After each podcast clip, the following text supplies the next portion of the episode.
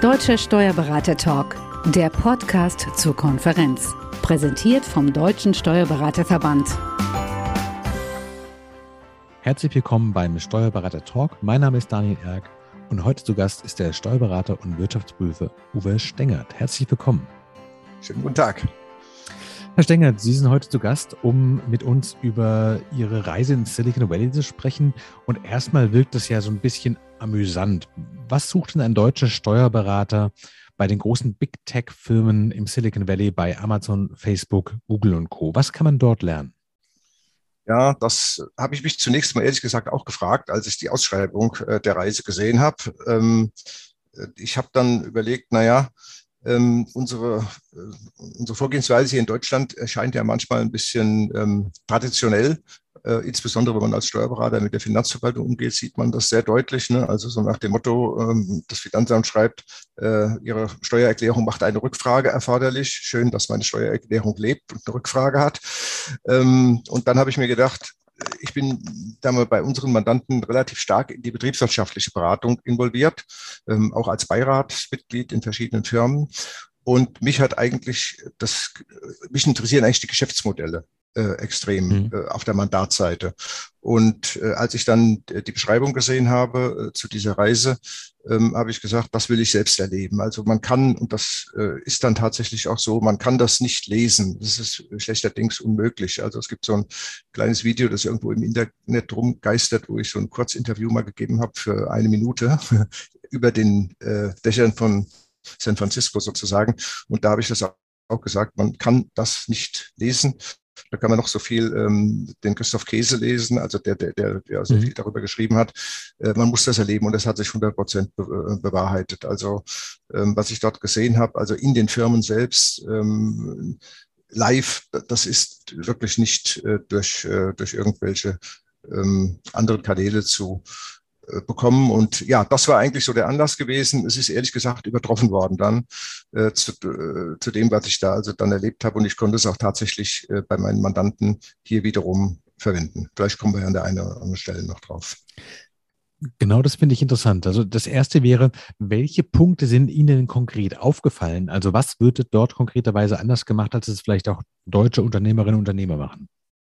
Naja, also der ähm, entscheidende Punkt ist eigentlich, also eigentlich besteht das Silicon Valley aus drei, also aus vier oder fünf Erfolgsfaktoren. Das ist einmal dieser unbedingte Erfolgswillen, Willen, da sagen natürlich viele, na, den haben wir doch hier auch. Aber wenn man mal in Stanford war und ähm, sich mit Studenten unterhalten hat dort, die zu 40, 50 bis 60 Prozent Case Studies machen und von denen nahezu jeder träumt, ein Start-up zu, ähm, äh, zu gründen. Fragen Sie mal eine Universität hier in Deutschland. Da ist es schon schwierig. Hessen hat gerade so ein Programm gestartet, Push, wo man versucht, Leute dazu zu bringen, mal über Start-ups nachzudenken. Das ist dort Standard. Und ähm, das äh, ist einfach ähm, diese die unbedingte Erfolgswellen, also was die Erfolgsfaktoren betrifft, äh, den sieht man also sozusagen eine Delle ins Universum zu schlagen, so wie der Chief Stops das mal gesagt hat. So denken die Studenten da wirklich in Stanford und auch in Berkeley. Also wir waren dort gewesen und haben uns dann tatsächlich auch mit den Leuten unterhalten. Das Zweite ist, Innovation, und zwar radikale Innovation. Also es geht nicht darum, einen Prozess zu verbessern, es geht im besten Fall darum, einen Prozess komplett abzuschaffen. Also äh, wenn ich mal jetzt an die Zeitungsbranche beispielsweise mhm. denke, da geht es im Moment eigentlich fast darum, äh, dass, im, dass Zeitungen gar nicht mehr gedruckt werden, ja, sondern dass man mhm. das online hat. Und wenn Sie sich das äh, auf dem Markt angucken, also wir haben Mandatsbereich, äh, oder ich bin da in Mandatsbereich involviert, das ist dramatisch, wenn Sie ein Druckzentrum gebaut haben vor zehn Jahren und können das praktisch äh, gar nicht mehr gescheit ausnutzen, weil ähm, das halt massiv rückgängig ist. Also Innovation, unbedingt radikale Innovation, also nicht einfach was weiterentwickeln, sondern komplett ersetzen. Technik, ähm, das sieht man schon im mit, also dieses Institute of Technik in, ähm, in den USA, die da sehr intensiv arbeiten. Und wenn Sie heute mal betrachten, wer führend ist in der Welt, ähm, mal abgesehen von den Chinesen, die da auch nicht schlecht sind im Übrigen, ähm, dann sind das äh, Companies aus dem, aus dem Silicon Valley, die die Technik beherrschen. Alles, was wir hier benutzen, ob das Zoom ist, ob das ähm, Microsoft ist, das wissen wir alle, ähm, stammt letztlich alles äh, aus, dieser, aus dieser Ecke. Und der vierte Faktor, ist Management, das braucht man natürlich auch. Und da sind die halt viel lockerer. Ne? Also das heißt, ähm, man versucht sehr schmale oder sehr flache Hierarchien aufzubauen mhm. Äh, und gar nicht jetzt vom Chef ähm, äh, top-down äh, zu befehlen, was da passiert. Am besten, am liebsten ist es den Leuten, das habe ich bei Google gesehen, ähm, wenn die Mitarbeiter einfach die Dinge selber machen und der Chef greift nur ein, wenn es wirklich ähm, strategisch äh, vollkommen dazu widerläuft. Aber das kommt tatsächlich eher selten vor, jedenfalls in, in den Companies, die wir besucht haben, in den Gesellschaften. Und das Fünfte ist letztlich ähm, Geld. Und äh, das Thema Geld ist so gravierend, weil wenn wir das mal ähm, mit Deutschland äh, vergleichen oder weltweit vergleichen, dann ist das so, dass in Amerika ähm, rund gerechnet so pro Jahr 130 Milliarden Dollar aufgewendet werden für äh, Investitionen in Startups in Europa sind es 24 Milliarden und in Deutschland so um, um die sechs bis sieben Milliarden. Und da sehen Sie mhm. natürlich schon die Unterschiede und äh, man kann das auch an Beispielen sehen. Uber ist dann am Schluss mit drei Milliarden durchgestartet. Die Amerikaner sind darauf ausgerichtet, weltweit zu agieren und dann auch mit voller Kraft reinzugehen. Und sie wollen letztlich ähm, ja, die nennen das Plattform, Plattformökonomie, die wollen letztlich natürlich ein Monopol eigentlich errichten. Ne? Also mhm. äh, in San Francisco sagt man, wer hat am Goldrausch, Goldrausch verdient? Die Schaufelbesitzer oder die Goldgräber? Mhm. Und es waren immer die Schaufelbesitzer, die gewonnen haben. Und das ist genauso auch, was die Plattformtechnologie betrifft. Ich stelle mir jetzt vor, dass man als Steuerberater oder Steuerberater dem, was Sie erzählen, zuhört und die Euphorie auch teilt und sagt sowas, ja, dieser unbedingte Willen zum Erfolg und ja, diese Technikfokussierung und auch die flachen Hierarchien, das spricht zu mir, das verstehe ich, ich möchte auch so arbeiten. Kann man denn ganz konkret, also angenommen, man hat jetzt eine Steuerberaterkanzlei übernommen, ähm, kann man davon Dinge ganz konkret für sich anwenden oder sind es doch dann so zwei sehr unterschiedliche Welten, in denen sich die verschiedenen Unternehmerinnen und Unternehmer bewegen? Also es sind definitiv unterschiedliche Welten und ich glaube, man kann auch nicht einfach ähm, das Silicon Valley hier kopieren. Allerdings habe ich es in meinem eigenen Unternehmen relativ früh, also ich war bei einer amerikanischen Wirtschaftsprüfungsgesellschaft ursprünglich, da habe ich meinen Start gehabt, die durchaus auch noch traditionell war, aber halt doch mhm. sehr viel weiter, als das in den deutschen Unternehmen gewesen ist, also meiner Branche. Ähm, und ich habe schon in 1990 bei unserem Büro alle Arbeits, als ich mich selbstständig gemacht habe, alle Arbeitszeiten, ab, alle Arbeitszeiten abgeschafft. Das heißt also, die Mitarbeiter konnten kommen, wann sie wollten. Sie konnten Pause, können Pause machen, wann sie wollen. Und sie können gehen, wann sie wollen. Sie sollen vorher sagen, wenn sie in Urlaub gehen, damit man weiß, was ist. Der einzige, das einzige, was ich verlangt habe, ist, dass die Mandanten zufriedengestellt werden. Also das ist für mich der Maßstab. Und das ist auch das, was man aus dem Silicon Valley lernen kann. Diese kompromisslose Kundenorientierung. Also alles, was dem Kunden nichts nutzt oder dem Mandanten, wenn ich jetzt mal das auf unseren Beruf beziehe, das muss man weglassen. Gut, ähm, das Steuerrecht kann man jetzt leider nicht weglassen. Also mhm. damit muss man sich dann schon noch beschäftigen. Aber man muss schon mal nachgucken, wie reden wir mit den Mandanten? Also wenn Sie sich mal Briefe von Steuerberatern, also das Behördenschreiben, Ihre Steuererklärung macht eine Rückfrage erforderlich. Das will ich denen ja noch nachsehen. Aber dass Steuerberater in diesen Jargon auch oder Steuerberaterinnen einfallen und ähnlich schreiben, also so behördenmäßig ihre Mandanten anschreiben, ähm, das ist, das muss nicht sein. Also man kann äh, dann wirklich auch eine normale mhm. Sprache mhm. verwenden und eher dann als Übersetzer äh, agieren. Und das habe ich dort natürlich auch gesehen. Genau das ist Gegenstand, was sie dort machen, auch die amerikanischen BP-Gesellschaften übrigens. Wie ist es mit, mit der Software, weil wir gerade natürlich auch über Techniklösungen sprechen und die Digitalisierung auch der Steuerberatung in großen Schritten voranschreitet? Haben Sie denn bei Ihren Erfahrungen im Silicon Valley Dinge gesehen, von denen Sie sagen, die sind jetzt dort da und die werden wir in, weiß ich nicht, drei, fünf Jahren in Deutschland auch mit voller Wucht erleben? Also ich glaube, so lange wird es nicht dauern. Also wir waren jetzt nicht bei speziellen ähm, Gesellschaften, die Steuerberatung äh, machen. Ich bin allerdings ähm, sehr eng vernetzt in Amerika mit dem CPA, mit dem CPA-Institut, also Certified Public Accountants, ist der amerikanische Wirtschaftsprüfer Steuerberater und bekomme da nahezu täglich Informationen, äh, was da passiert. Und äh, die gehen kristallklar davon aus, dass bestimmte Bereiche, die wir heute die wir heute bearbeiten und die wesentlich Erlösbereiche sind. Also ich, ich spreche jetzt mal von Buchhaltung, mhm. ähm, wo wir in der Regel in den Kanzleien der Begriff ist ja eigentlich schon schrecklich, Kanzleien, ja. Aber egal, ähm, äh, wo wir in den Kanzleien 30 Prozent Einnahmen haben. Und man kann im Grunde davon ausgehen, dass diese, die DATEV arbeitet übrigens auch sehr intensiv dran, also wir müssen ja gar nicht in Silicon Valley gehen, äh, dass das Thema Buchhaltung in, ich sag mal, drei bis fünf Jahren, das ist so parallel zum autonomen Fahren, sich vermutlich erledigt haben wird. Das heißt also, dass das tatsächlich nahezu vollautomatisch läuft. Und da müssen sich natürlich die deutschen Kollegen und Kolleginnen Gedanken machen, was bietet man dann den Mandanten für diese 30 Prozent Erlöse, Ne, wenn so eine Praxis mhm. dann eine Million Umsatz hat und 300.000 gehen in die Buchhaltung und die fallen dann weg, dann äh, wird es dann Fixkostenproblem und auch ein Verdienstproblem geben bei den Mitarbeitern, auch bei den mhm. Beratern. Und da muss man sich überlegen, äh, was macht man und wie bereitet man sich genau auf die Situation vor. Und dieses Bewusstsein ist im Berufsstand im Moment nicht da, im Berufsstand, weil wir so viel zu tun haben, auch durch Corona und ähnliches mehr, und ähm, uns nur mit dem täglichen Doing beschäftigen, aber nicht unbedingt mit dem, was in drei oder in vier oder fünf Jahren äh, auf den Berufsstand einstürzen wird. Ja. Sie haben ja vorhin schon äh, die, die Zeitungsbranche skizziert. Ist das für die Steuerberatungsbranche quasi das gleiche in Grün, das Ende der Buchhaltung als zentrale Säule dessen, womit man Geld verdient? Was die Tätigkeit betrifft, ja.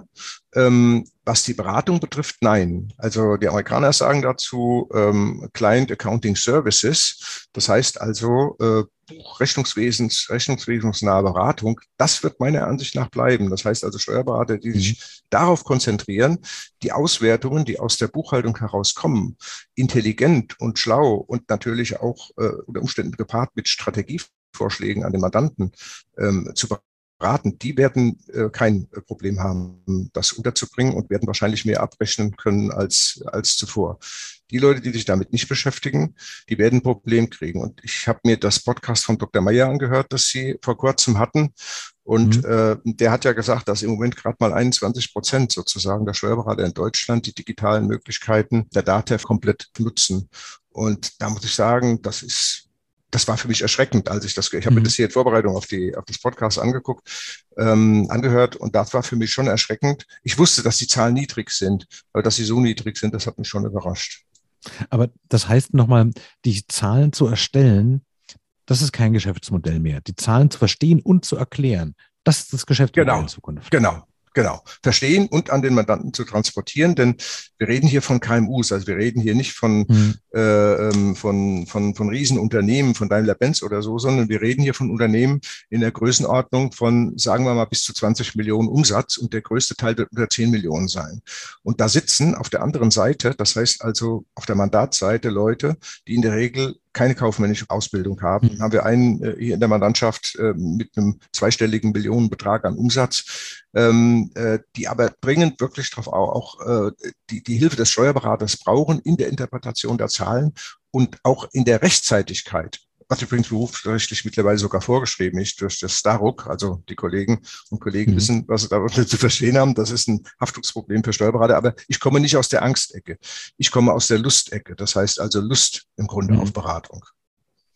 Aber das ist doch ganz auch interessant unter dem Gesichtspunkt, was für einen Ruf die ganze Branche hat und welche Leute vielleicht auch sich herangezogen fühlen, weil sie nämlich vorhin auch den großen Ehrgeiz der Studierenden in den USA nannten, mhm. die flachen Hierarchien. Das heißt, eigentlich muss man die Steuerberatung von ihrem Image bis zum gelebten Arbeitsalltag neu denken, weil man ja auch eine andere ja. Herangehensweise braucht, vielleicht auch andere Leute braucht, denen man Lust macht, in die Branche einzusteigen, indem man sagt so, nee, ist es halt nicht die Ärmel hochschieben und dann die äh, großen Leitsordner genau. von A nach B transportieren, sondern es ist letztlich irgendwas zwischen Strategie und Kreativität, ja. was, wir da, was wir da machen in Zukunft. Also die Türen, die Sie eben aufgemacht haben, die sind riesig groß und da renne ich total gerne rein. Ähm, es ist tatsächlich so, dass wir ähm, im Berufsstand ein großes Problem haben, Mitarbeiter zu bekommen. Also auf der einen Seite technische Entwicklungen, die gravierend sein mhm. werden für, den, für, den, für, den, für das berufliche Umfeld.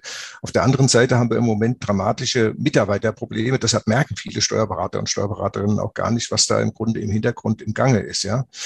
Ähm, und ähm, wir sind tatsächlich im Verband auch dabei äh, zu sagen, wir müssen das Image des Steuerbüros Deshalb habe ich vorhin gesagt, Kanzlei ist so ein Begriff, den ich eigentlich mhm. fast schon gar nicht mehr mag. Ja, ich meine, verstaubter geht's ja gar nicht. Da sieht man ja sofort die Ärmelschoner und den Stift hinterm Ohr. Mhm. Ähm, dass wir also den, das Image des Berufes äh, im Grunde nach außen hin äh, verbessern. Das geht auch nicht über Zeitungsanzeigen. Die Zeitungsverleger mögen es mir verzeihen. Das müssen Influencer machen. Also da muss man auf TikTok, Instagram junge Leute, junge Steuerfachangestellte vielleicht gewinnen, die dann tatsächlich ähm, das rüber transportieren. Nur das reicht nicht. Das ist der, die, der, äußere, Ansatz, der äußere Ansatz, das Image sozusagen. Mhm. Wir müssen uns auch von innen heraus verjüngen. Und dazu brauchen viele Steuerberater vermutlich Coaching-Programme, äh, die sich dahin entwickeln. In Hessen machen wir das übrigens jetzt im Moment, äh, dass wir Steuerberatern solche Coaching-Programme anbieten, vom Verband aus, vom Steuerberaterverband aus. Und wir bezahlen das auch. Das heißt also, die Kanzleien, die da drei teilnehmen, die nehmen kostenlos teil, werden wöchentlich gecoacht, um auf ein, auch das von innen heraus zu sozusagen erfrischen, was die Leute die dann vielleicht über Instagram ins Büro kommen, ähm, dann irgendwo auch erwarten. Mhm. Es nützt ja nichts, wenn wir über Instagram sagen, oh, wir sind eine tolle, ähm, ne, toller, geiler Berufsstand. Und dann äh, kommen die ins Büro und finden dann doch wieder äh, den Radiergummi und den Stift hinterm Ohr vor und nicht ähm, die moderne Technologie, um die es eigentlich geht dann. Welche, welche Faktoren werden in diesem Coaching denn zentral angesprochen? Also gibt es da quasi so eine Art, weiß ich nicht, Top 3, Top 5 der Dinge, wo Sie sagen, darauf konzentrieren wir uns, das wollen wir mit den Leuten gemeinsam üben, dass sie in dieser Art ihre Kanzleien, ihre Steuerbüros fortentwickeln? Ja, es geht vor allen Dingen um äh, die Frage der Unternehmensführung. Das heißt also wirklich auch von der Steuerberaterseite aus zu verstehen. Also im Moment ist das so, der Steuerberater ist in seinem Büro, das ist nicht in allen Büros so. Ne? Also die Kollegen, die jetzt sagen, bei uns ist es aber schon lange nicht mehr so, die mögen mir verzeihen, aber in einigen doch. Der Steuerberater sitzt sozusagen und die Steuerberaterin ganz oben und darunter kommen dann Leute, die äh, eben zuarbeiten. Und Steuerberater mhm. haben es nicht gelernt und lernen es in ihrer Ausbildung nicht Unternehmensführung und oder auch Gesprächsführung und ähnliches mehr. Das, man lernt vor allen Dingen Steuerrecht. Das ist sozusagen das, was als Ausbildungsinhalt ist. Und je nachdem, wie viel Glück man hat, welches Büro man kommt, bleibt es auch dabei. Und äh, das ist das, was da im Zentrum steht. Also wir haben ähm, dann eine Agentur aus Kassel engagiert, die vor allen Dingen das Thema Unternehmensführung ähm, auf, den, äh, auf die Tagesordnung gesetzt hat, damit sich hier eine Weiterentwicklungsmöglichkeit ergibt und äh, ja, moderne, Inform moderne Unternehmensführung dann halt auch im Steuerbüro ähm, umgesetzt wird, was relativ leicht ist eigentlich, weil die Steuerbüros sind nicht riesig groß, das sind keine großen Organisationen. Wir reden hier von mhm. Unternehmen zwischen fünf und zwanzig Mitarbeitern, also jetzt bei den, bei der Mehrzahl der, der, der, der Steuerberatungsunternehmen. Ähm, und da kann man relativ gut moderne Unternehmensführung umsetzen, fast so wie in den Startups ähm, im Silicon Valley, aber auch in Deutschland, ja, weil das ja auch kleine Organisationen sind, die davon leben, dass alle mit, mitarbeiten und das Ganze ziehen sozusagen. Das heißt, eigentlich sind die Rahmenbedingungen ganz gut, dass man mit ja. Vertrauen arbeitet, mit Arbeitsteilung arbeitet, dass man nicht mehr in dem großen Büro mit dem großen Schreibtisch sitzt und dann müssen alle ganz sanft klopfen, bevor sie mal reinkommen und dann huschen sie so vorsichtig rein, sondern im Grunde genommen ist es ja ein vertrauensvolles Miteinander und dass die Fachkenntnis da ist, das ist ja im Grunde genommen vorausgesetzt und eigentlich ist es ja auch eine Servicebranche, das heißt die Kundenorientierung, die Sie auch schon erwähnt haben, die müsste eigentlich auch schon gelernt sein und wenn man sich diese Faktoren dann anguckt, mhm. ist das Glas halt nicht mehr halb leer, sondern vielleicht schon halb voll, weil es viele Dinge gibt, die tatsächlich erreichbar sind. Das würde ich auf jeden Fall so sehen. Das ist also eine absolut äh, perfekte Zusammenfassung der Situation. Sie werden ja auch im Oktober beim Steuerberatertag in Dresden sein und dann dort erzählen, wie Unternehmen das Wissen des Silicon Valley nutzen können. Ähm, was erwartet die Zuschauerinnen und Zuschauer dort? Ja, also ich werde das, was ich dort gelernt habe, ähm, vor allen Dingen auch unter dem Gesichtspunkt weitergeben, wie kann ich es für die Beratung nutzen? Also wie kann ich Mandanten beraten, ähm, jetzt nicht ungefiltert in dem Sinne, dass man das, ich habe es vorhin schon mal gesagt, das Silicon Valley äh, kopiert. Das funktioniert so nicht, weil wir sind, haben einfach eine andere Kultur. Also ich sage mal, radikale Innovationen hatten wir früher mal tatsächlich. Ich meine, wir haben immer das Auto erfunden und auch den Computer im Übrigen, äh, also in Deutsch, auf deutschem Boden jedenfalls. Ähm, äh, aber in, den, in, in der momentanen Situation ist es so, dass eigentlich wir eher so in der inkrementellen ähm, Entwicklung gut sind. Also nicht in der mhm. radikalen Innovation, also das heißt grundsätzlich irgendwas komplett abzuschaffen, sondern weiterzuentwickeln. Weil hm. da sind die Amerikaner schlecht. Ne? Also die Amerikaner, die haben so eine Hire- und Fire-Policy. Ähm, da ist man drin und man ist auch ruckzuck wieder draußen. In Deutschland ist es nach wie vor noch so, dass man langjährige, ähm, langjährige Betriebszugehörigkeiten hat. Und da sind natürlich Entwicklungsmöglichkeiten ganz gut. Also, und darauf werde ich eingehen und werde natürlich schon auf die Erfolgsfaktoren eingehen. Also ich sag mal, wenn man sich anguckt, dieses Thema Kundenfokussierung oder äh, Konzentration auf den Nutzen des Kunden ähm, zu sagen, ich nenne das die NIMS-Strategie, also die werde ich dort vorstellen, ähm, also Nutzenorientierung an erster Stelle, Immaterielles geht vor Materiellem, also die Schreibtische sind es nicht, die was wert sind im Büro, sondern die Köpfe, die darüber schweben sozusagen. Ähm, dann ähm, Identifikation des Minimumprinzips, also welches, welchen Engpass hat der Kunden, welch, welches Engpass hat der Kunde und wie kann ich als Steuerberater dazu beitragen, diesen Engpass mit dem Kunden zu identifizieren. Und da muss der Kunde es natürlich lösen, also der Steuerberaterkunde. Ich meine, wenn ich Stahlbauer geworden wäre, würde ich das machen. Ne? Aber da ich äh, Steuerberater bin, kann ich nicht das Problem an der Stelle lösen. Aber ich kann mit dem Kunden das zusammen erarbeiten in Form von Moderationen. Das werde ich kurz darstellen, wie Moderationstechnik funktioniert. Das ist eine extrem schlaue Möglichkeit, wo selbst die Amerikaner meiner Ansicht nach noch ein bisschen ähm, systematisch hinten dran sitzen. Ähm, und dann ähm, äh, Stärkenkonzentration. Das heißt also äh, auf die Konzentration auf die Stärken. Es geht genauso vom Steuerberater aus und der Steuerberaterin, also im eigenen Büro, sich mhm. darauf zu konzentrieren, nicht irgendwie alles zu machen, sondern sich auf bestimmte Dinge zu konzentrieren. Das ist ein wesentlich einfacheres Leben als Steuerberater auch.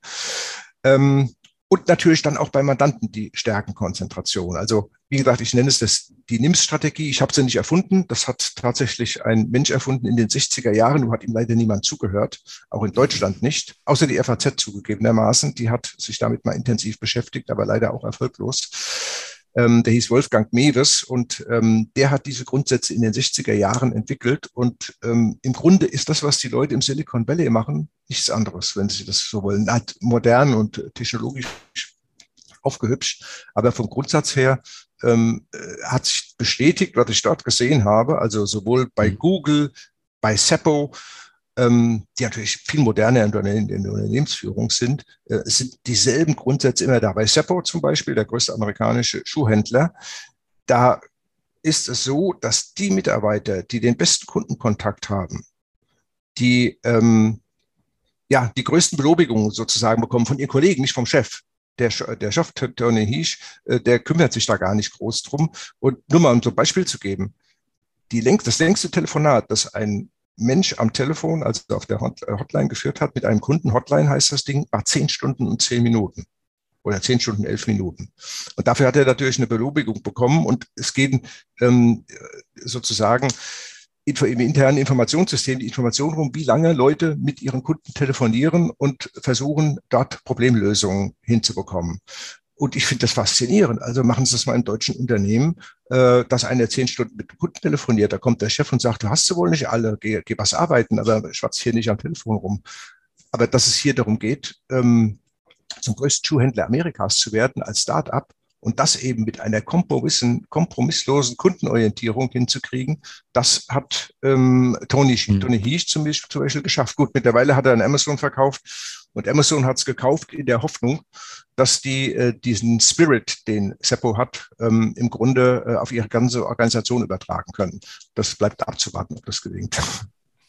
Ja, ähm, aber jedenfalls gibt Ihr Vortrag äh, die Chance, dass man von diesem Spirit, der im Silicon Valley herrscht und den großamerikanischen Unternehmen ähm, ja für sich beanspruchen und auch tatsächlich oft umsetzen, dass man den auch nach Deutschland holen kann, auch in seine Steuerkanzlei.